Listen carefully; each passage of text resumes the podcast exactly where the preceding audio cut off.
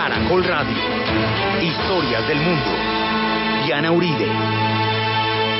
Buenas. Les invitamos a los oyentes de Caracol que quieran ponerse en contacto con los programas. Llamar al 338-0039, 338-0039 o escribir a info lacasadelahistoria.com. Info lacasadelahistoria.com. Hoy vamos a hablar de el proceso de independencia chileno y la figura de Bernardo de O'Higgins.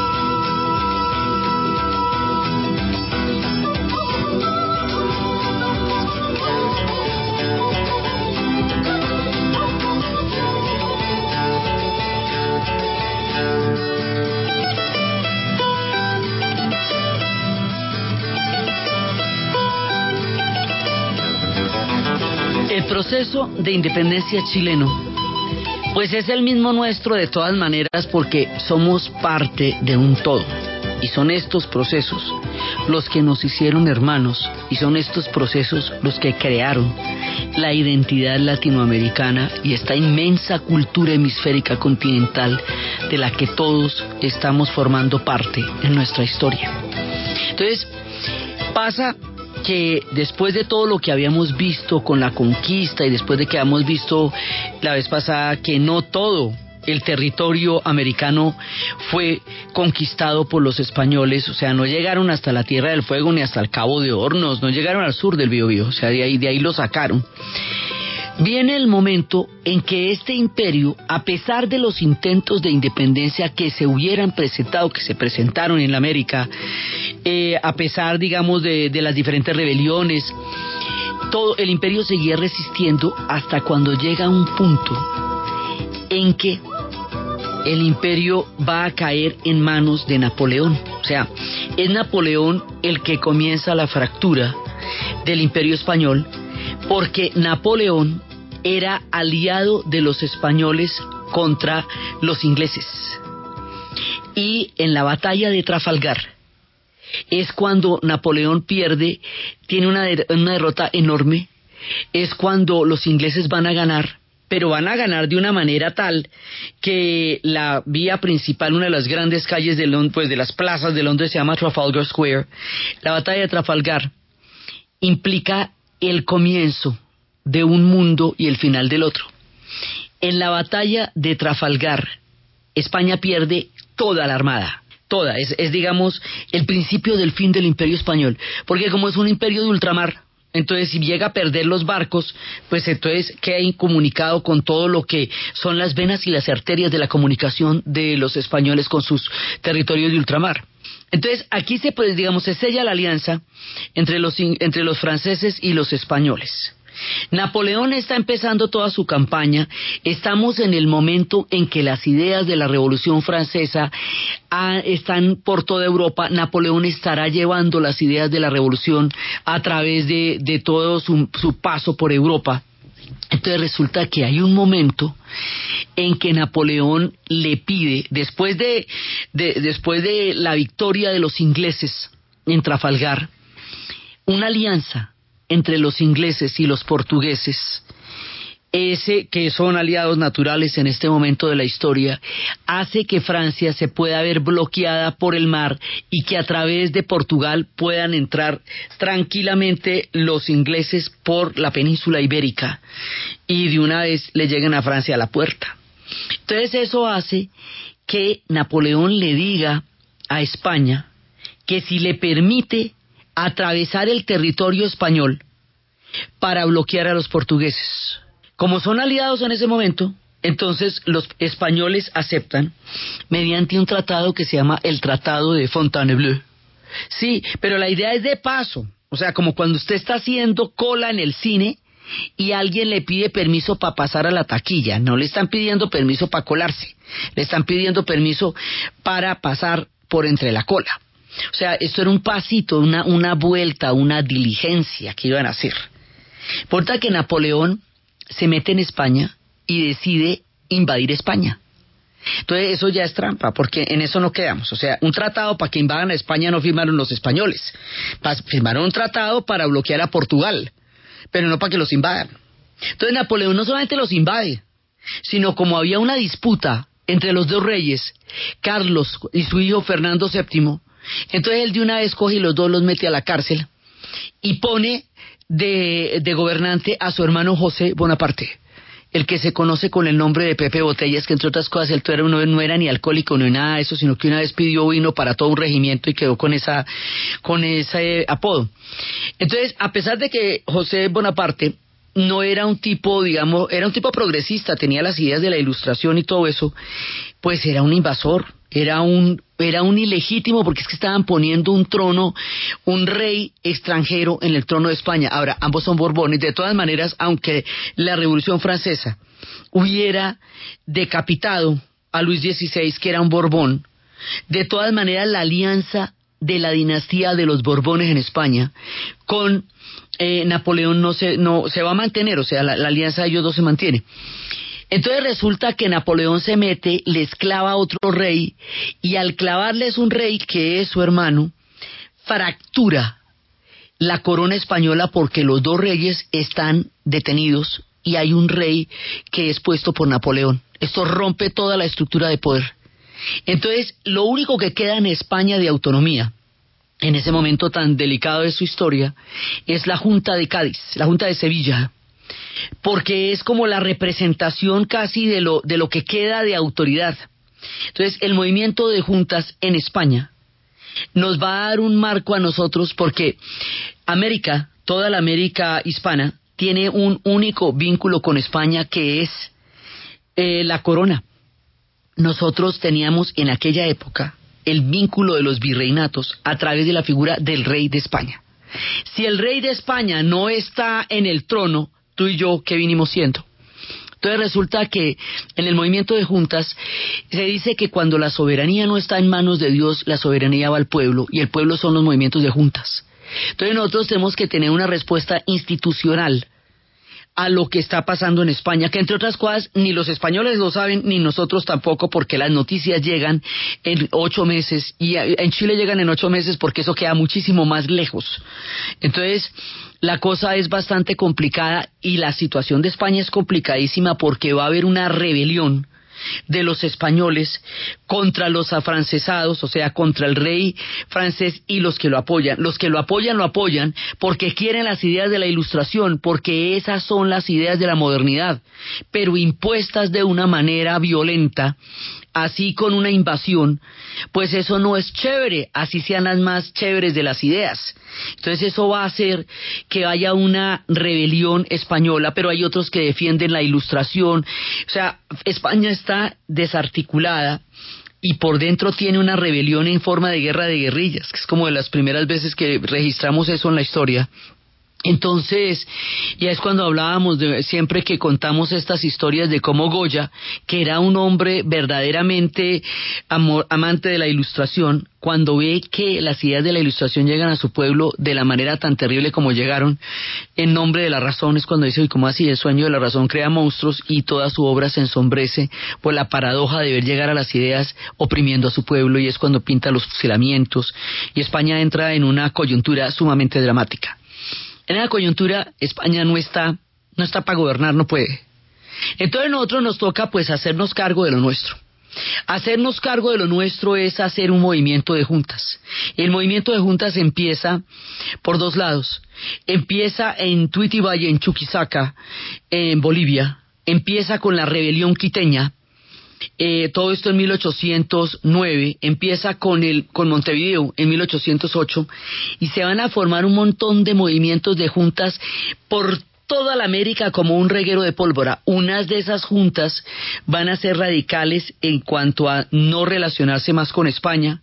Otras van a pedir es que, que viva el rey y que muera el mal gobierno. El caso, por ejemplo, de Montevideo.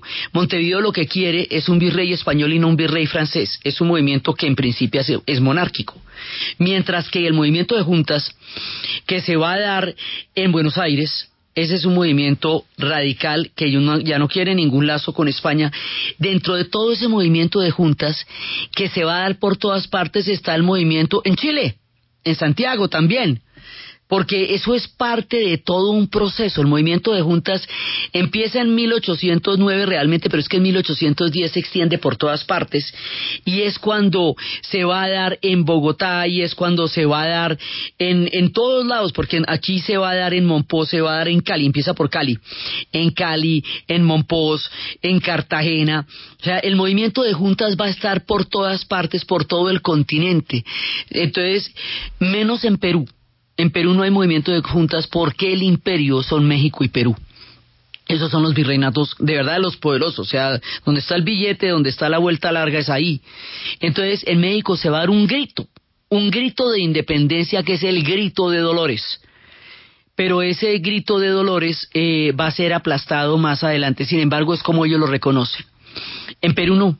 En Perú no va a haber movimiento de juntas porque Perú es el corazón del imperio. O sea, el imperio español está en México, que llamamos Nueva España, y está en el Perú. Los demás somos subsidiados, muchas gracias, muy queridos, muy bonitos, y sí, tenemos oro y todo lo que tú quieras, pero las fortunas que sacan de México y Perú no son comparables con los que sacaron del resto del continente. Entonces, así las cosas, el movimiento, pues para llegar a Chile, va a llegar eh, como junto con todos los demás. Entonces nosotros estamos en una situación de movimiento de juntas.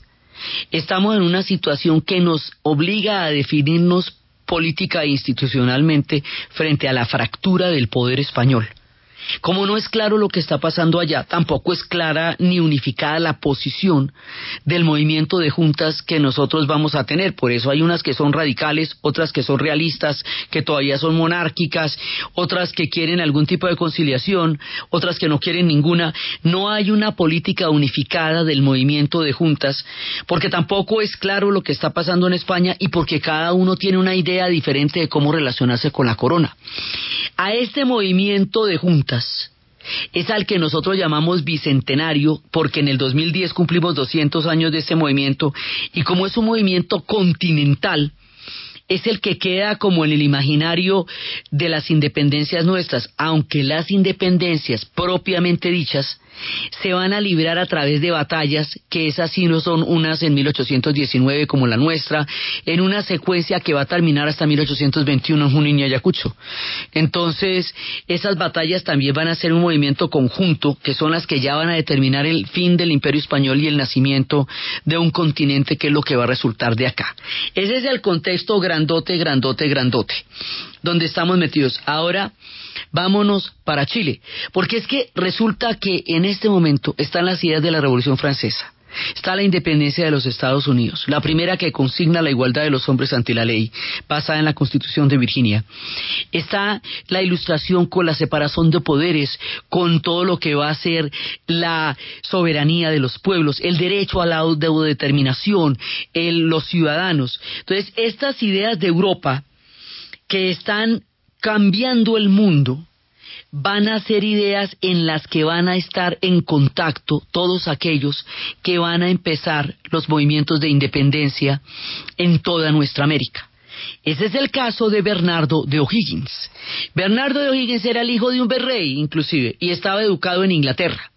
Cuando el hombre está educado en Inglaterra, él allá va a conocer pues la revolución industrial, la, Inglaterra tremenda, la Inglaterra eh, poderosísima. Entonces de allá trae las ideas, de allá trae las máquinas, de allá trae, él tenía una formación en ciencias las formaciones científicas, trae un montón de cosas cuando regresa.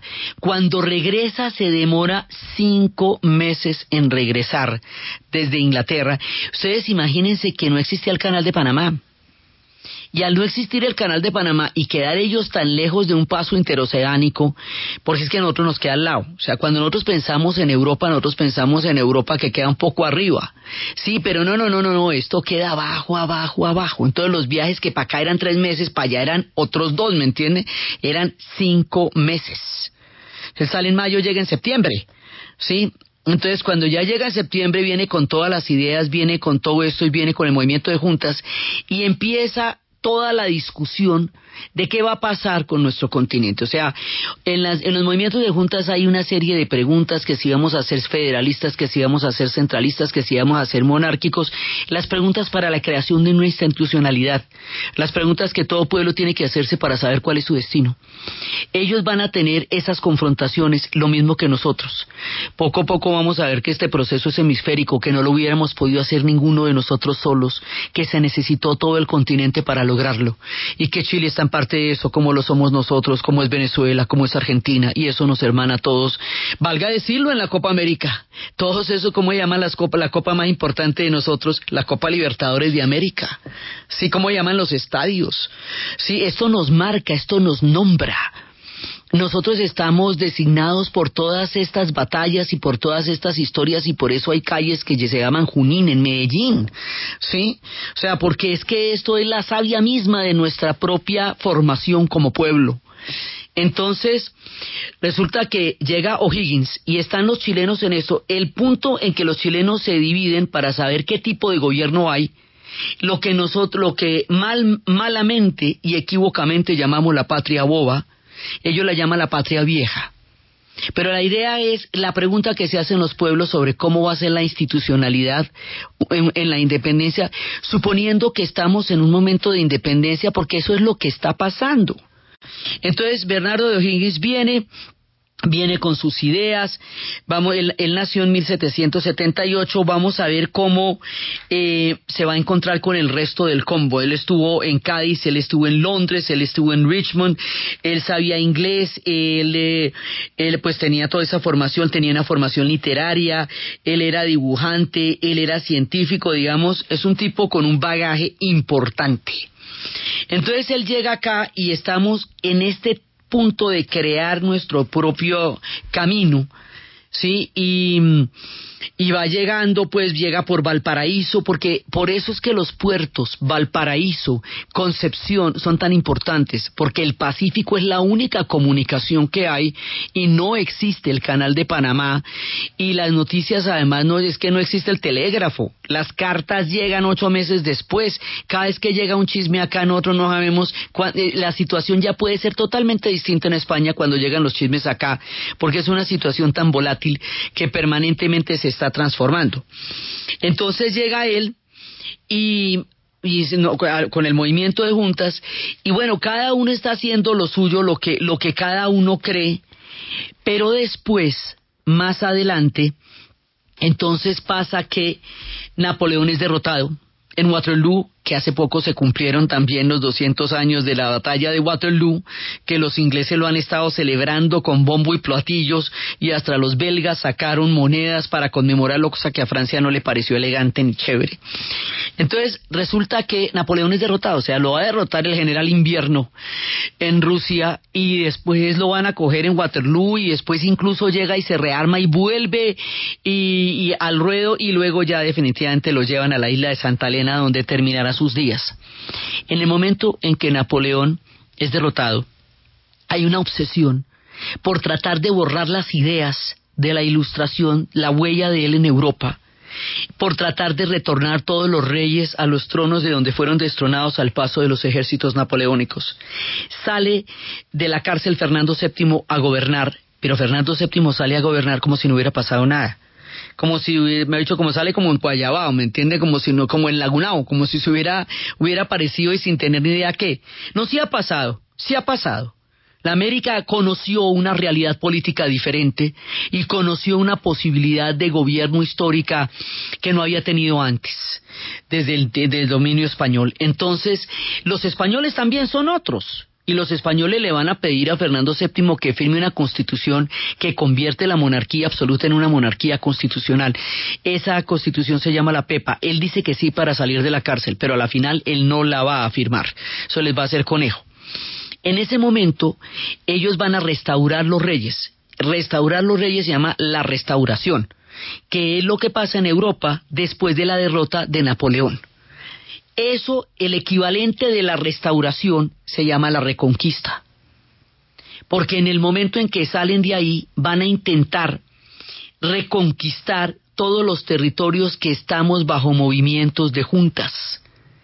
Y esto se va a hacer a través de una represión muy sangrienta. Ahí van a terminar con el primer intento de muchos de nosotros.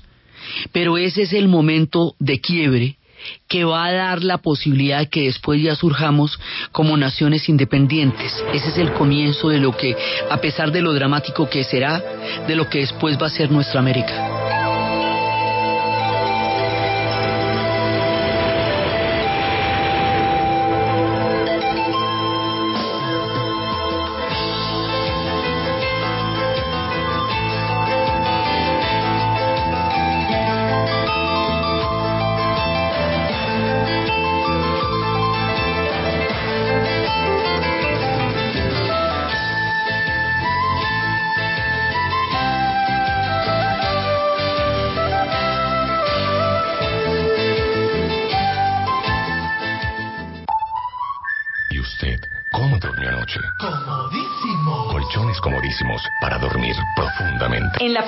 Universitaria Juan de Castellanos somos una familia en donde te diviertes, aprendes valores, haces amigos, investigas, emprendes y estudias lo que tú quieres.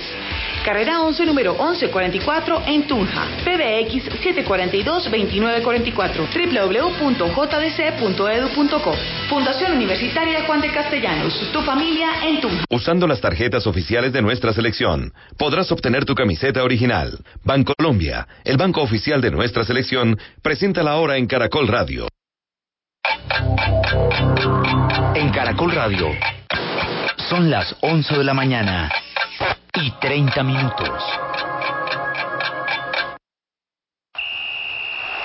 Cuando juega la selección, hacemos cosas maravillosas. Fede no se sube a ningún carro que no sea amarillo. Mónica llora cuando escucha el himno. Jorge saluda a todo el mundo de abrazo. Y todos nos ponemos la camiseta de nuestra selección. Usando las tarjetas débito y crédito oficiales de nuestra selección, podrás obtener la camiseta original y acceder a ofertas exclusivas. Solicita ya tus tarjetas y conoce más en un país en una cancha.com. Bancolombia, el banco oficial de nuestra selección. Vigilado Superintendencia Financiera de Colombia. Ingresa a felizconcolmédica Colmédica presenta Última Hora Deportiva Caracol. Entramos en la recta final de la Copa América y Argentina se medirá a Paraguay en una de las semifinales del campeonato. Jonathan Melo. Luego de conocer que Paraguay será su rival en las semifinales de la Copa América, Argentina regresó a entrenamientos en Viña del Mar. Mañana viajará a Concepción para afrontar el juego del día martes. Su técnico Gerardo El Tata Martino espera que ante los paraguayos sean más acertados a la hora de definir. Ojalá que podamos jugar de la misma manera y, y poder convertir. Sabemos que todo lo que viene de aquí en adelante. Y si uno empieza a repasar, la verdad que es una Copa América difícil, pero bueno, también es cierto que nosotros tenemos un grupo de futbolistas que son excepcionales, porque tienen, juegan bien y además tienen mucho coraje. Ante Colombia fueron amonestados Sergio El Cunagüero, Lionel Messi y Javier Mascherano. Si ante Paraguay ven otra tarjeta amarilla y avanzan a la final, se la perderían. Y la protagonista deportiva de esta hora es Lady Marcela Cuesta, quien encabeza el grupo de 39 deportistas que tendrá Colombia en el Mundial de Atletismo Menores de Cali que se disputará entre el 15 y 19 de julio.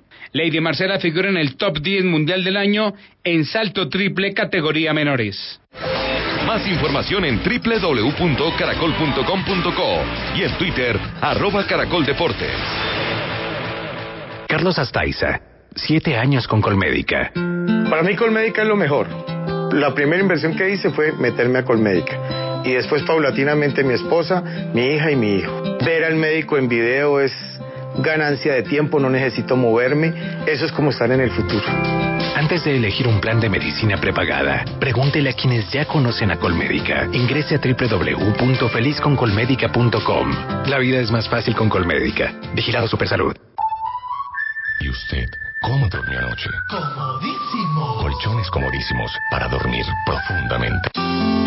Camisas y pantalones Monarca que caracterizan el buen gusto de papá porque son prendas de moda, ropa clásica, sport, elegante. En el mes del padre, entrégale en su día algo significativo con palabras de amor y moda, todo tu afecto con Monarca. Camisas y pantalones Monarca visten a Colombia desde Ibagué. En la Fundación Universitaria Juan de Castellanos somos una familia en donde te diviertes, aprendes valores, haces amigos, investigas, emprendes y estudias lo que tú quieres.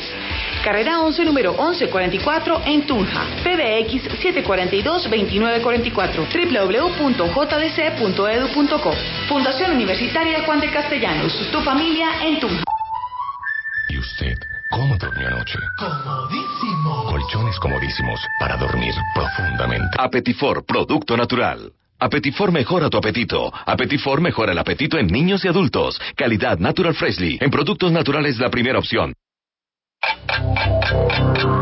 En Caracol Radio son las 11 de la mañana y 34 minutos.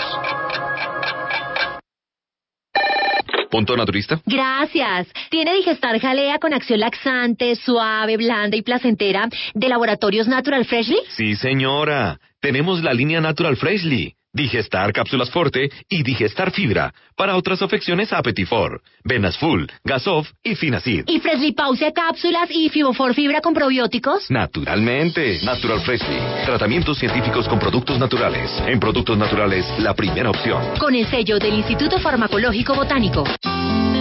Camisas y pantalones Monarca que caracterizan el buen gusto de papá porque son prendas de moda, ropa clásica, sport, elegante. En el mes del padre, entrégale en su día algo significativo con palabras de amor y moda, todo tu afecto con Monarca. Camisas y pantalones Monarca visten a Colombia desde Ibagué. ¿Y usted cómo durmió anoche? Comodísimo. Colchones comodísimos para dormir profundamente.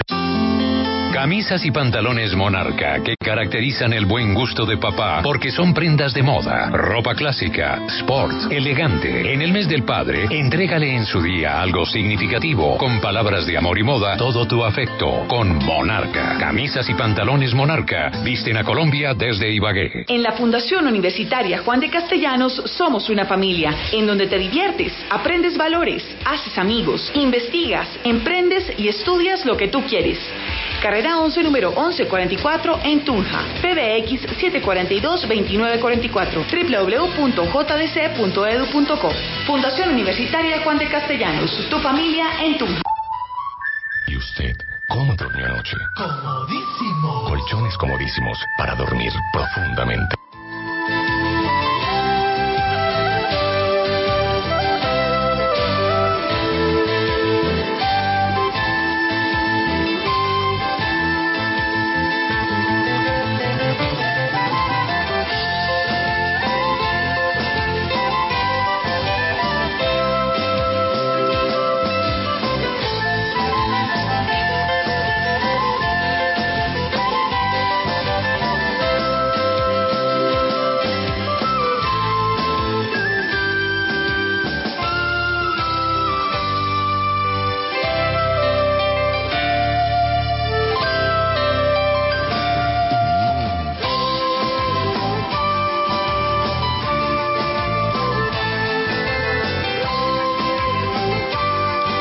La Junta de Santiago había abierto el puerto para comerciar con el mundo entero, porque acuérdese que el imperio español era un monopolio y en la América no se podía comerciar con nadie que no fuera España, por eso es que existía la piratería. Entonces la Junta de Santiago dijo, listo, abramos esto y empiezan a montar su proyecto de cómo lo que van a hacer y abren los puertos y empiezan eh, a romper el monopolio y a crear un mundo tranquilamente. Pero resulta que ahí es cuando viene el tema de la reconquista. Chile es parte del virreinato del Perú. O sea, los virreinatos estaban de la siguiente manera. El virreinato de la Nueva Granada, sí, que era, está el virreinato del Perú. Chile forma parte del virreinato del Perú, lo mismo que Paraguay. Que Asunción. Asunción estaba entre los dos virreinatos porque jurídicamente estaba con uno y administrativamente estaba con otro. Entonces tenía las paticas en ambos, pero oficialmente figuraba en el virreinato del Perú. Mientras tanto, lo que hoy es Argentina y lo que hoy es Uruguay formaba parte del virreinato del Río de la Plata. Entonces en el sur hay dos virreinatos, el del Río de la Plata y el del Perú que nos llega hasta Chile. Así que la relación de Chile es con el Perú. Después vamos a ver que esto va a generar una gran cantidad de, conmociones y de problemas entre Chile y Perú más adelante. Entonces resulta que en ese momento ellos están, bueno, se independizan del Perú porque dice eso está muy lejos, nosotros vamos a acceder aquí lo de nuestro movimiento de juntas. Eh, como les digo, en el Perú no va a haber movimiento de juntas. En Lima no lo va a haber, Lima es el corazón del imperio. Lima no, no, ni se podría, ni había la necesidad en ese momento de crear un movimiento de juntas en el Perú, porque ellos estaban en otro cuento. Ellos eran el corazón del virreinato. Entonces, ellos no van a ser artífices de las independencias como tales, sino el punto donde las independencias se van a encontrar y se van a hacer posible más adelante, porque en todo caso, existe la idea de que mientras haya españoles en el Perú, no va a haber una independencia sostenible a largo plazo en América Latina porque siempre pueden desde el Perú contrarrestar lo que quiera que pase, como había pasado con Tuitiba de Chuquisaca y como había pasado con la rebelión quiteña, que la rebelión quiteña había sido aplastada y casi inmediatamente con dos columnas que venían desde Guayaquil y desde Popayán y la rebelión quiteña lo que hizo fue eh, aplastar el intento, o sea, ese intento de los ecuatorianos era un intento realmente importante en el imaginario político de su formación como pueblo y va a quedar dramáticamente aplastado con la rebelión, después de la rebelión. Entonces, ahora va a pasar esto que se llama la reconquista. Y esto que se llama la reconquista es que España vuelva a tomar la posesión de los territorios que tenía durante la época del imperio, pero esto lo va a hacer a sangre y fuego. Esto lo va a hacer matando gente a la lata. Entonces, esto que aquí nosotros llamamos la reconquista, que fue donde murieron Policarpa Salagarrieta, Rosa Zárate de Peña, el sabio Caldas, Camilo Torres, todo eso va a pasar también en Chile. Lo mismo, van a desembarcar por el Pacífico y van a crear una represión espantosa y van a quitar eh, la, la, toda la, el, movimiento que se había hecho de las juntas, todo lo que había sido el primer Congreso Nacional, y van a las instituciones democráticas que se estaban creando, van a restaurar el orden colonial, pero además va a ser otra cosita que se llama la Junta de Secuestros. Y la Junta de Secuestros consiste en que los patriotas que tomaron parte en el movimiento de juntas, y esto se hizo en toda la América, les van a secuestrar los bienes mientras los juzgan a ver si son culpables o inocentes. O sea, quedan embargados por haber participado en el movimiento de juntas mientras los juzgan y los ahorcan. Si me entienden y me va a pegar, no me regañe. Entonces, el tema de la reconquista aquí va a ser brutal. Brutal de manera terrible. Así como nosotros sentimos ese peso en nuestra historia, igualito sucedió en Chile. Igual que sucedió en Venezuela, igual sucedió en Chile, igual que sucedió en Cartagena, igual que Cartagena cayó y fue el famoso cerco y el sitio de Cartagena y por lo cual se llama la heroica. Eso es parte de un mismo movimiento. Es importante entender eso porque si no, no nos entendemos entre nosotros. Somos parte de una misma historia. Entonces, pues esto va a ser absolutamente dramático. Entonces, ¿en dónde si Bolívar y todo, todo el mundo se va a refugiar en el Caribe, va a ir hacia, hacia las Antillas, a Jamaica y Haití, que fue donde nos dieron la mano, por eso siempre insistimos en que a los haitianos les debemos muchísimo de nuestras independencias, lo mismo que a los jamaiquinos, pues ellos se van para el Caribe, pero pues ¿para dónde se van los chilenos? Para la Argentina. Sí, porque la Argentina, el movimiento de juntas de la Argentina es radical. Sí, ese es de entrada. Sí, y ese no va eh, en ese allá no va a haber reconquista, eso queda muy lejos. ¿Sí? Entonces ellos de una vez después de las juntas van a quedar independientes. De una vez. Y allá es donde se van a refugiar. Allá se va a conocer Bernardo de O'Higgins con otro grande de los grandotes, inmenso de los inmensos, que se va a llamar Francisco de Miranda, el propio. Francisco de Miranda ha fundado una logia masónica que se llama la logia Lautaro. Y esa logia Lautaro se llama, lo estábamos viendo la vez pasada, por el toqui o el cacique indígena. ¿Se acuerda que habíamos visto que era Caupolicán, que era Lautaro y que era Colo Colo? De la resistencia, de toda la resistencia mapuche a la conquista. Bueno, en la memoria de estos pueblos, en la memoria de estos hombres, la logia se llama Lautaro, por él. Es una logia masónica. Masones van a ser todos en esta época y esto va a tener un papel absolutamente importante porque la masonería es muy antigua. La masonería está mm, desde, el mismo, desde el mismo rey Salomón se habla de los constructores del arca. También se habla de los desde el punto de vista esotérico, porque ellos tienen una victoria esotérica también con el arca de la alianza. Desde el punto de vista histórico se habla de ellos en las construcciones de las catedrales góticas en el mundo del medioevo en Europa se llamaban francmasones.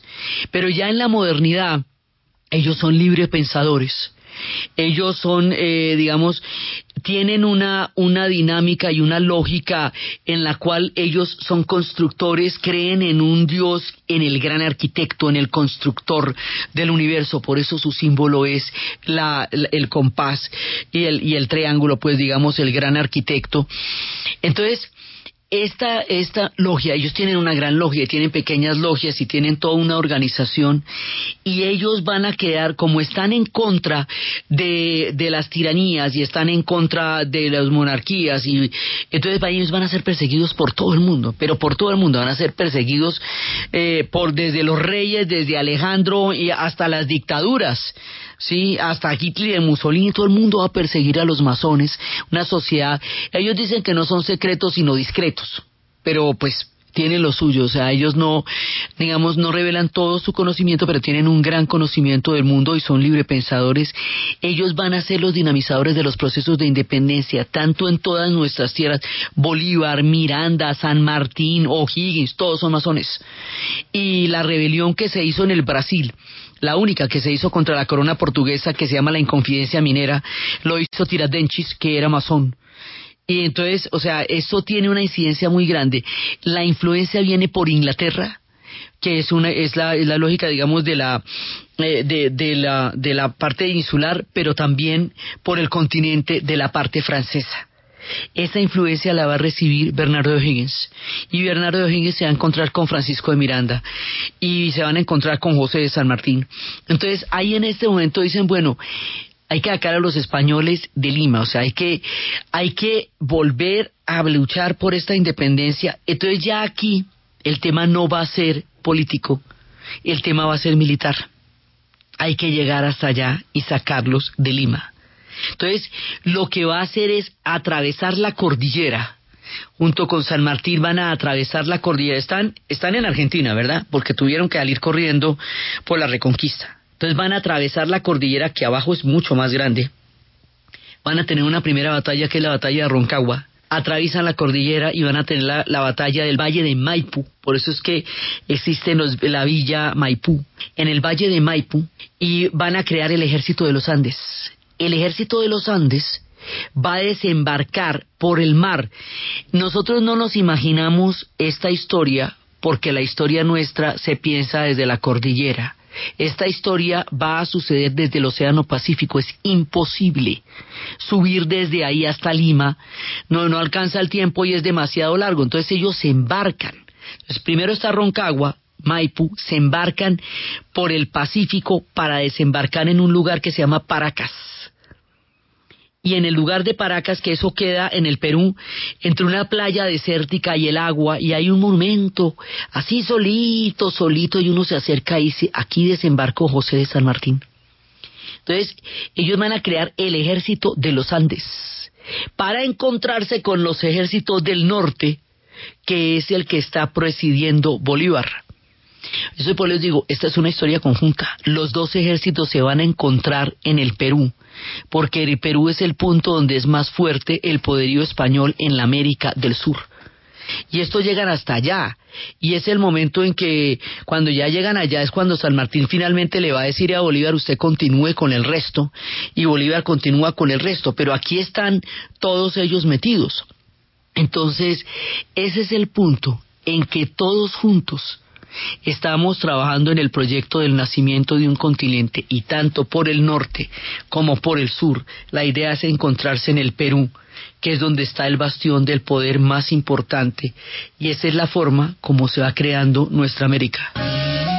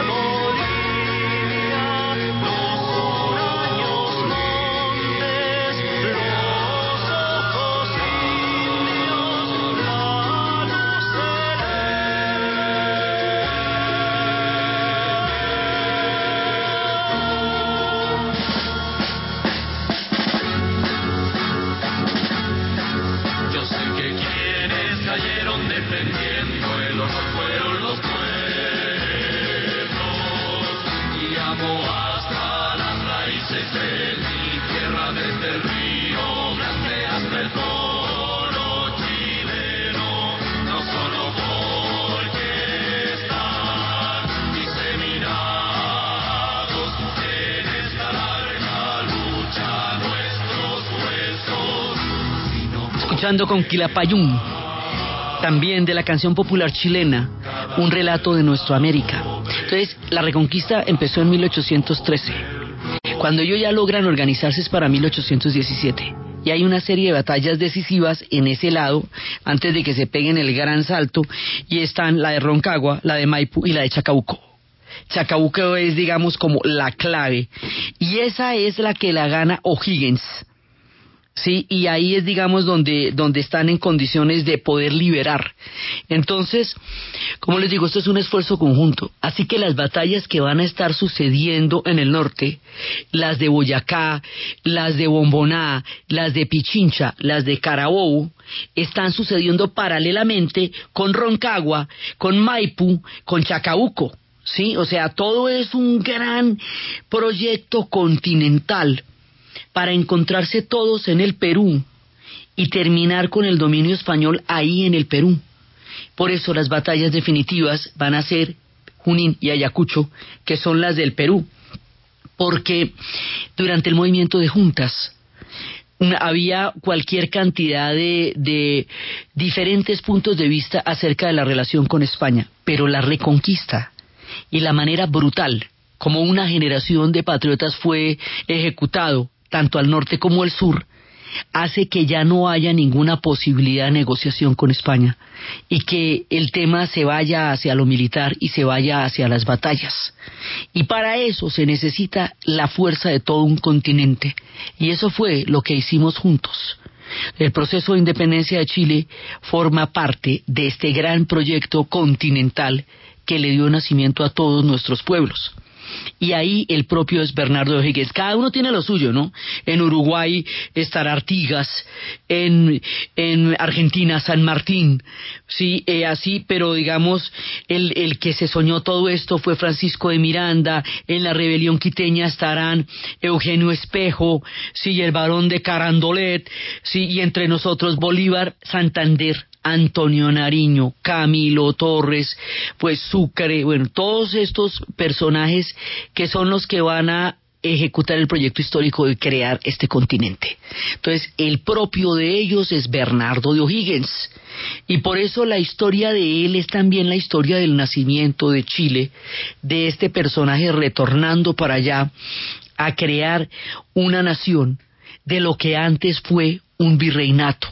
Y todo esto lo vamos acompañando de la canción popular chilena lo vamos acompañando con Quilapayún, con la música de los Andes, con canciones de Ángel Parra, que nos van musicalizando estos procesos del nacimiento de Chile.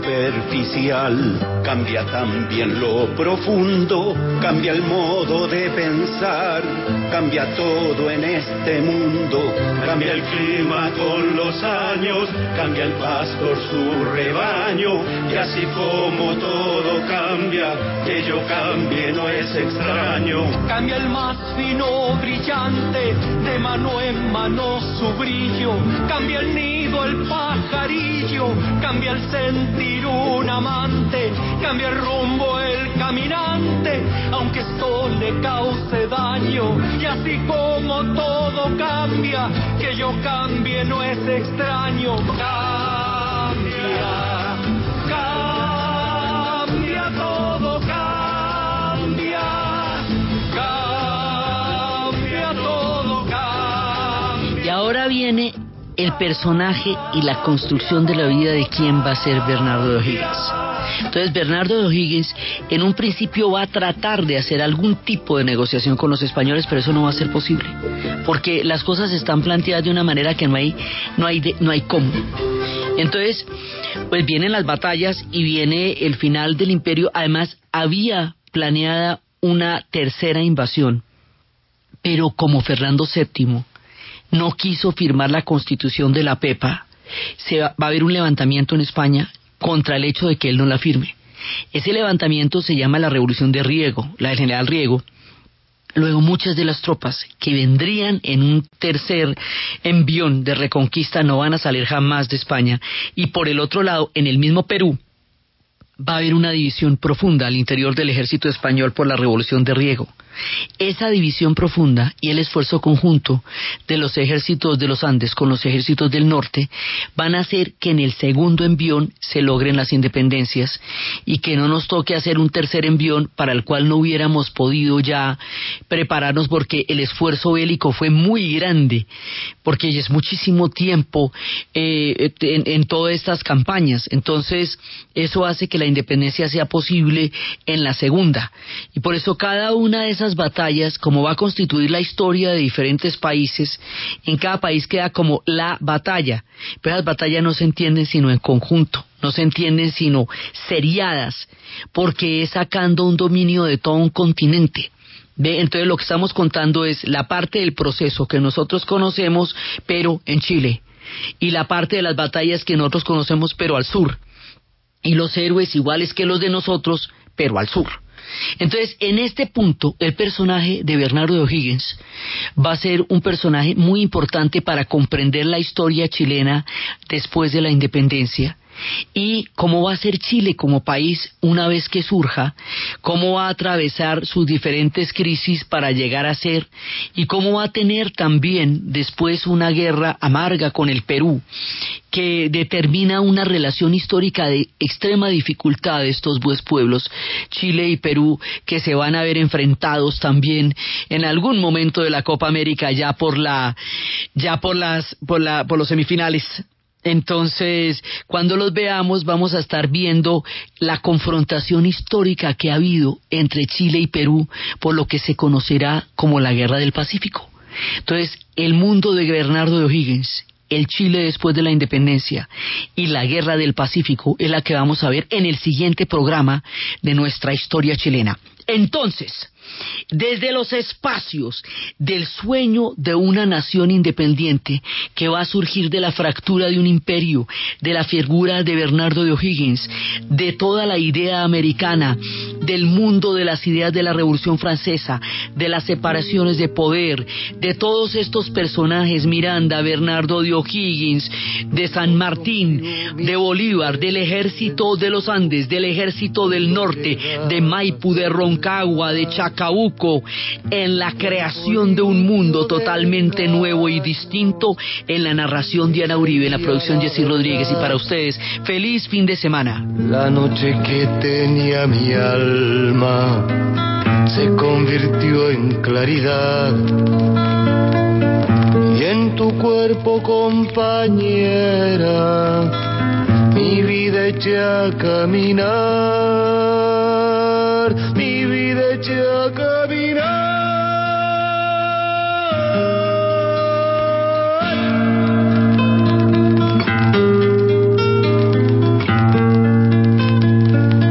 El trigo de los veranos va cayendo lentamente